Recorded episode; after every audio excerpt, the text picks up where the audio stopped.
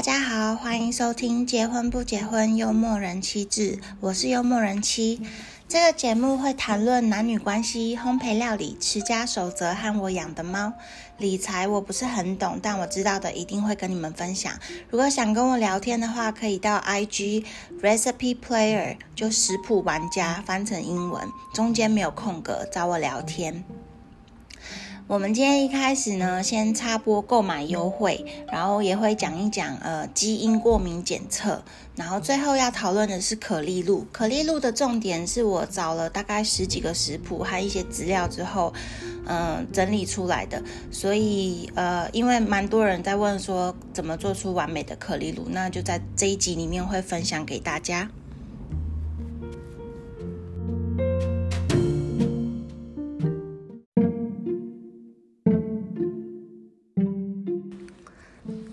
开始，我们来说说购买优惠。我们想介绍的这家生鲜超市叫做 King Smart，是昨天去送面包的时候经过的。它有两家分店，一家是在 Broadway 跟 Fraser，另外一家是在 Burnaby。然后我们昨天去的是 Burnaby 店，就发现它东西更多，然后有很多。它不是只有卖韩国的东西，它也有卖台湾的、日本的，然后一些中国的产品，这样就觉得选择很多。我想推荐他们的泡菜、海苔饭卷跟豆腐。海苔饭卷是熟的，所以嗯，买完就可以直接吃。我们每次买菜买完都觉得就是很耗脑，然后脑袋高速运转，想说这个要买，这个不要买，这个要买，这个不要买，就是很纠结。所以每次买完菜都觉得好累哦，就很需要补充热量。我们就一定会买那个海苔饭卷这样子。另外就是他们自己做的泡菜。这个泡菜应该是他们店里面，呃，也有卖的那些蔬菜嘛，然后就会选适合的做成韩式泡菜。韩式泡菜之前我同事跟主管有跟我讲，因为这边很多韩国人，如果你呃买到的泡菜，你觉得它的脆度或者是口味还不是你想要的话，你可以在室温再多放个一阵子，比如说可能一天或者半天，你可以再让它多发酵一久一点，然后到你想要的酸度啊，或者是青菜的爽口的那个脆度啊，你觉得是你喜欢，每个人喜欢的不一样，你觉得是你喜欢的程度以后，再把它冰进冰箱，这样子，这是之前同事教我的。另外呢，除了泡菜跟海苔饭卷之外，还想推荐他们的豆腐。他们的豆腐啊，价格不是那种很便宜的，但是它那个豆腐是他们自己做的，所以我觉得这样子算下来，其实也蛮实惠的。然后它豆味很香浓，它不会有那种嗯豆子的那种生腥味。我不太会讲，可是都是他们自己做的，所以你就觉得吃起来跟市售的那种机器豆腐不太一样，我很推荐。我们昨天呢，当然也是受到了邪恶的米饭诱惑，因为我们家其实是没有饭的，我们家吃面跟吃饭的那个差别是一比三，所以如果这道菜配了面，我们吃一球面，我们就可能会吃到三碗饭哦，很夸张。我们两个都是饭桶，然后为了我们的体重着想，我们就要就决定家里不要买饭啊，真的很想吃饭的时候，就可能出出去外面买个一两包饭这样子。因为厨师他工作的地方其实有副员工餐，他就会吃很多饭。可是他是易瘦体质，所以他以为没有差，殊不知他最近变胖了很多，就是因为白饭。然后我有在追踪一个 YouTuber 叫做 Hook 嘛，他就会常常一个礼拜都只吃同样的东西，一个礼拜都吃饭啊，一个礼拜都吃面啊，什么什么的。然后他就会在开始跟最后都会量体重，就他其他的都还好，其实就可能顶多差个一两公斤吧。可是他吃饭的这个礼拜，全部都吃饭，这个礼拜胖了很多，就三四公斤一个礼拜而已。然后我就觉得好夸张，我。就又更痛下决心说，尽量都不要吃白饭。所以，我们昨天呢，尽管那边有很多很多很多不同的牌子的米，我们也没有掉入这个米饭陷阱，就还是摸摸鼻子，然后回家这样子。好，那接下来想跟大家分享的是过敏检测，这也是我台湾的一个好朋友，他呃，因为我们有讨论过他会长痘痘，然后他可能觉得说想要把这个情况减少，所以。就决定去做过敏检测，因为我们讨论到最后说，觉得他可能他的身体有慢性发炎这样，然后他就去做了这个过敏检测。过敏检测是自费的，大概要还有好多种级别，然后他是做最高级别，就差不多一次要一万二台币。然后检测出来呢，结果真的很让人意外。他的我先讲他的过敏有分，就是你是急性过敏或者慢性过敏。急性可能是你吃的当下就会马上有反应嘛，像我有时候吃洋葱啊，我那个晚上就会皮肤就会很痒这样子。然后慢性过敏，我觉得慢性过敏是大家也可以多注意，因为我们慢性过敏的症状比较。不是那么快速的反应出来，所以你就不知道，你根本不会知道你对这个东西有过敏。这样，它就是可能累积到一定的量，在你的体内，它就开始过敏。所以那可能已经离你吃的时候已经过了十天半个月了，这样子。然后过敏也有分普通、轻度、中度、重度这样子。它检测出来呢，它有姜跟大蒜、坚果类跟牛奶的过敏。然后另外两个我觉得很酷的就是，嗯。高丽菜跟萝卜，就这么平凡的平民的美食，你竟然也会过敏，所以我觉得我以后呃，可能在这边或者回台湾也会想要去做这个测验，然后搞清楚自己的身体到底是对哪些物质很反有反应，因为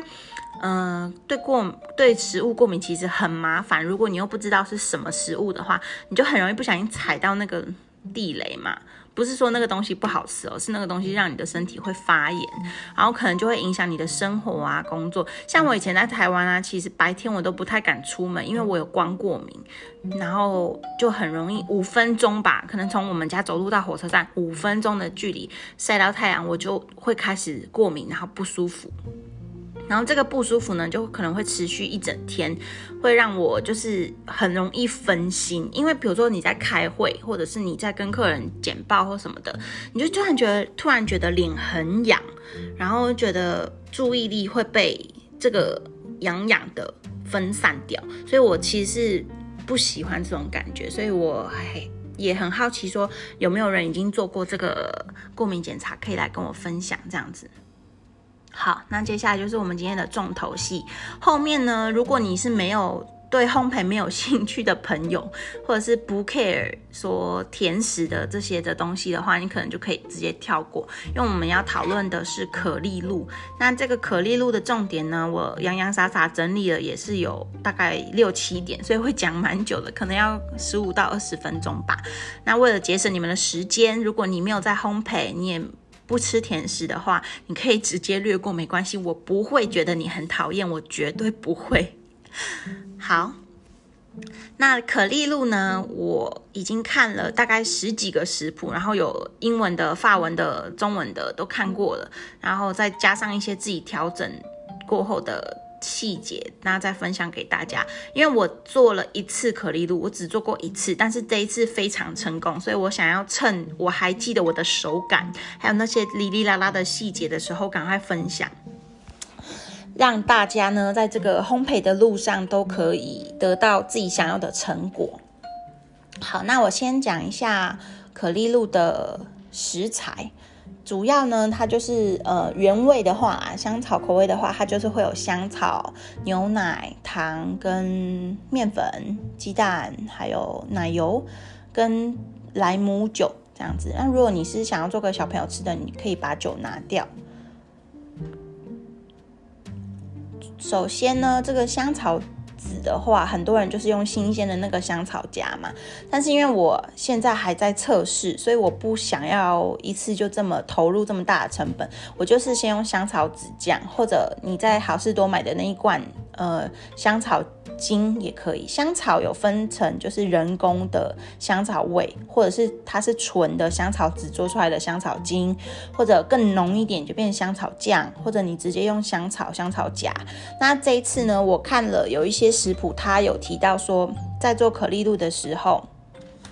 他会建议是用马达加斯加的香草。全世界各地有很多产香草的地方，那马达加斯加的香草呢，它是。在气味上，它是有会有带有一个香香草的焦糖香气，所以这个跟我们今天要做的可丽露就很 match 嘛，很适合。那香草其实有好多种气味，然后有不同的强度。我觉得你们如果对这方面有特别的兴趣或者很执着的话，你可以上网参考看看。但是呃。我个人坦白说是还好啦，因为加温哥华加拿大这边很多东西买不到，所以我如果很执着说啊，我一定要用美达马达加斯加的，我就会整死我自己。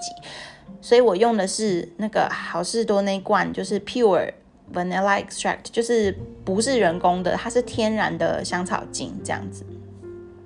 好，那我们呃接下来是牛奶。牛奶的部分呢，你在煮的时候，我只有一个就是切身之痛要跟你们分享，就是你一定要顾着那个炉子，你要时常的搅拌，不然底部就会呃很容易超会打。我已经烧坏我们家好几个锅子，然后被厨师骂。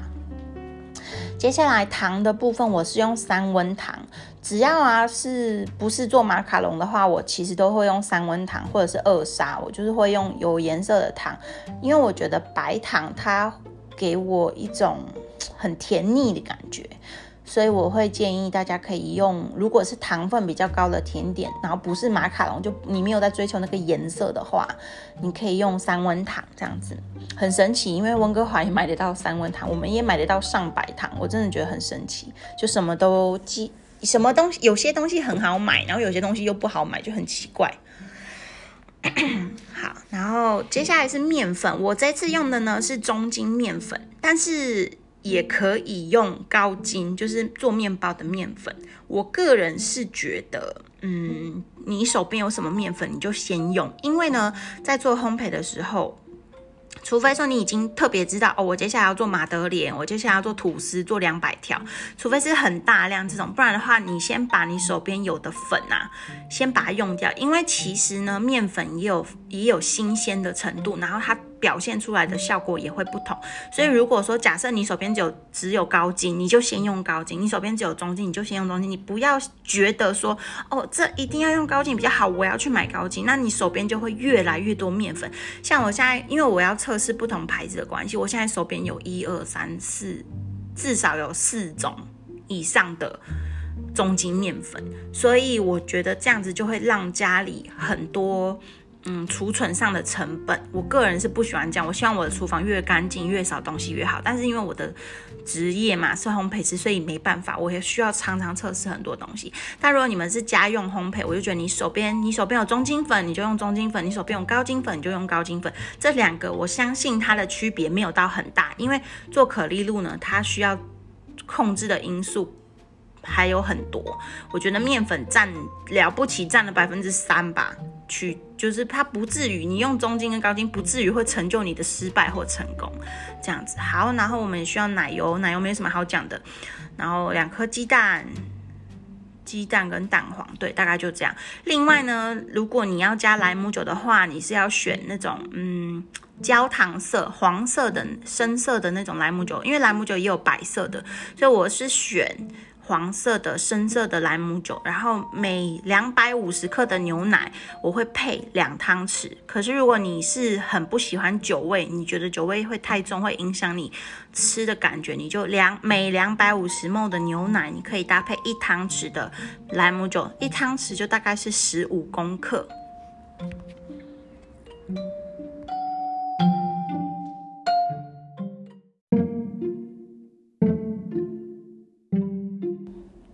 我不会特别分享呃可丽露的食谱，因为每一个很多网站上都已经有食谱了，所以你们选自己手边有的材料，然后找适合的食谱。这边分享就是操作上、技术上的重点，这样子。我们一开始做的时候啊，可丽露的面糊要分成三个部分。温度计也要先准备好。如果你手边没有温度计的话，我建议你去买一个温度计，因为呃这样子做出来的成品，你每次做的状况才会是差不多。温度在这个产品上影响的成分很大。好，那面糊分成三个部分，第一个部分就是牛奶，煮牛奶跟牛奶锅嘛，再来是蛋、香草跟糖，这个是一锅，那再来是面粉。面粉自己是一锅，所以呢，接下来就是我觉得在可丽露中会成败的关键，你必须要把面糊混合均匀，以适当的温度混合均匀。在牛奶煮到八十五度 C 的时候，所以你先把第一壶、第一锅，我刚刚说牛奶对不对？煮到八十五度 C 之后，你要倒四分之一进去蛋汁那一锅。所以蛋汁跟香草跟糖已经搅拌均匀了，然后牛奶煮到八十五度 C 之后，倒四分之一进去蛋汁那一锅。这个时候呢，你就一边倒，你手边的那个搅拌搅拌器，诶，打蛋器要一边混合，然后把牛奶那个八十五度 C 的牛奶跟蛋汁混合均匀。混合均匀之后呢，这一锅就是有点温温的嘛，对不对？蛋汁这一锅，你再拌入面粉，好，然后把面粉也混合均匀之后呢，再慢慢的把剩下的牛奶倒进来，然后最后最后再加入莱姆酒。我再说一次哦，牛奶煮到八十五度 C 之后，倒四分之一进去和蛋汁混合，一边。搅拌，所以混合均匀之后呢，你再拌入面粉，面粉拌好拌均匀之后，再倒进去剩下的牛奶，然后最后都搅拌均匀了，没有颗粒了，再加入莱姆酒。你以这样子的方式去混合呢，基本上你的面糊不会结粒。可是，如果你面粉有结粒，那就表示你中间操作有问题，那你就没办法，因为已经做了嘛，结粒也还在那边的话，你就要用筛子滤掉。但是你以我刚刚说的那样子的操作方式的话，是不会有结粒的状况的。好，那面粉，呃，面糊完成以后，它的温度是大概手摸是温温的，所以我会建议你先把它放到手摸。温凉以后的状况，你再拿进去冰箱冷藏，不然你的冰箱很容易坏掉。冷藏时间要二十四小时以上，它整个面糊的结构才会稳定。所以呢，如果你知道说你明天假设说哦，我明天去朋友家开 party，我要带可丽露，那你前一天就要先做，因为它必须要冷藏二十四小时以上。马德莲也是这样的情况，所以。为什么这个食谱啊？其实你们在看食谱的时候，都会觉得说啊，为什么要这样？为什么要这样？那我省略这样，省略那样。在做烘焙的时候，如果它都有写到说你要放二十四小时以上，这一步你就最好是不要省略，因为成品一定会有差。你烤出来一样可以吃，你可能一样觉得很好吃，可是你如果放过冷藏静置这么长的时间以后，它的风味绝对绝对是会不一样。我个人觉得是很明显的差别，所以我不会去省略到这个步骤这样子。好，那另外就是要注意的是，超过二十四小时以后呢，最长可以到四十八小时。那你把面糊拿出来的时候，因为它在冰箱里面待很久了，它底部会有一点嗯黏黏的沉积的那些面面粉啊什么的。然后你就要记得，在烤之前呢，在倒进去你的可丽露膜之前，你要先把它搅拌均匀，不然你倒出来的第一批跟你烤出来的第二批就会不一样。那我们都是要要求品质稳定嘛，最好是能每一颗的状况都差不多，不然的话，你有可能拿去 party，或是你卖出去，有一第一颗吃起来是这样，第第五颗吃起来又不一样。我个人是非常注重品质的稳定，我觉得这个是嗯，怎么讲，跟客人沟通很重要的一部分。所以你的东西一定品质要稳定，客人才能相信你，那他才会一直回来跟你买，因为他买到的跟他第一次吃的会是一样的，不管他第几次买。好，所以你拿出来的时候，面糊底部会有沉积，你一定要搅拌均匀，轻轻的搅拌均匀，不要又不要太大力，会拌入太多的气泡。好，接下来我们讲呃嗯模具这块，模具我是在台湾买再运过来的，所以我不是买一个一个一个那种日本卖的，或者是法国那种铜模，我不是买铜模，就是买一般的十二连模。你在呃虾皮，我是在虾皮上，我就打可丽露膜，你就会看到十有很多十二连膜。那这个呢，我觉得就很好用。如果你们有兴趣想要看我烤出来的可丽露是什么样子，你可以到 Instagram Recipe Player 来找我，我会传照片给你看。因为我觉得我还蛮满意的，以第一次烤出来这样的组织，我很满意。所以我希望你们看完这个，呃，听完这整个 podcast 之后，你们有问题也可以来 Recipe Player 跟我讨论这样子，然后烤出自己最满意的颗粒度。因为真的，我觉得蛮好吃的。好，十二连膜的话，我会先刷奶油，然后十二连膜的包装背面，它有写说你要怎么样保养这个膜啊？它既然都写了，你一定要遵照它的指示。因为膜呢，如果你把它表面的涂层破坏以后，它可能第一可能会粘黏，粘黏就对你的产品不好嘛。你如果烤出来粘黏的话，那基本上就不能用，不能卖。只能就是自己留下来吃。那很多人烤甜点是要送朋友，是要卖的，那就会这个膜基本上就等于等于废弃了这样子。所以如果你买膜的时候，它有一些操作要清洗注意的事项，你一定要仔细的看好。然后呃，我我不是用铜膜，所以我就是轻轻的刷一层奶油而已。我的奶油也不是融化的，就是呃。室温奶油这样子，因为我觉得融化的奶油它有一点流动性太强，所以我怕我刷的时候它很容易会沉积在底部。如果它沉积在底部的话，底部呃的烤出来的组织又跟侧边跟上面又会不太一样，整颗的那个烤培的状况要一致，这样子客人吃的口感才会比较均匀嘛，不会说啊这口是脆的，这口是软的这样子。好，那我就薄刷一层。室温奶油，接下来呢，我们要讲烤箱烤培的温度。我跟你们分享，我的温度是五百度，先烤十分钟，再来三百七十五度四十五分钟，所以总共是将近快一个小时的时间。然后，如果你觉得上色太深，你就再少五分钟；你觉得上色不够，你就再少。